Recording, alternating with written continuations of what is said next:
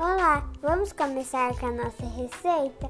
Os ingredientes são 8 a 10 bananas nanicas picadas, maduras e grandes, 6 colheres de sopa de açúcar, uma lata de leite condensado, meio litro de leite, 4 gemas, uma lata de creme de leite, 4 claras e 3 colheres de açúcar.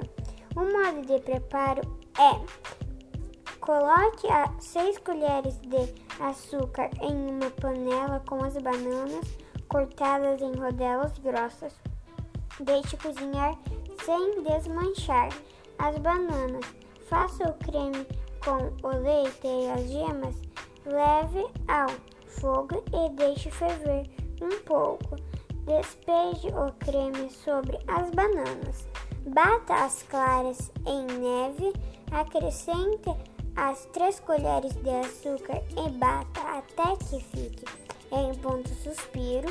Junte o creme de leite sem soro com as claras já batidas. Mexa leita, lentamente. Despeje sobre o creme que você preparou com o leite condensado e as gemas Deixe na geladeira de um dia para o outro.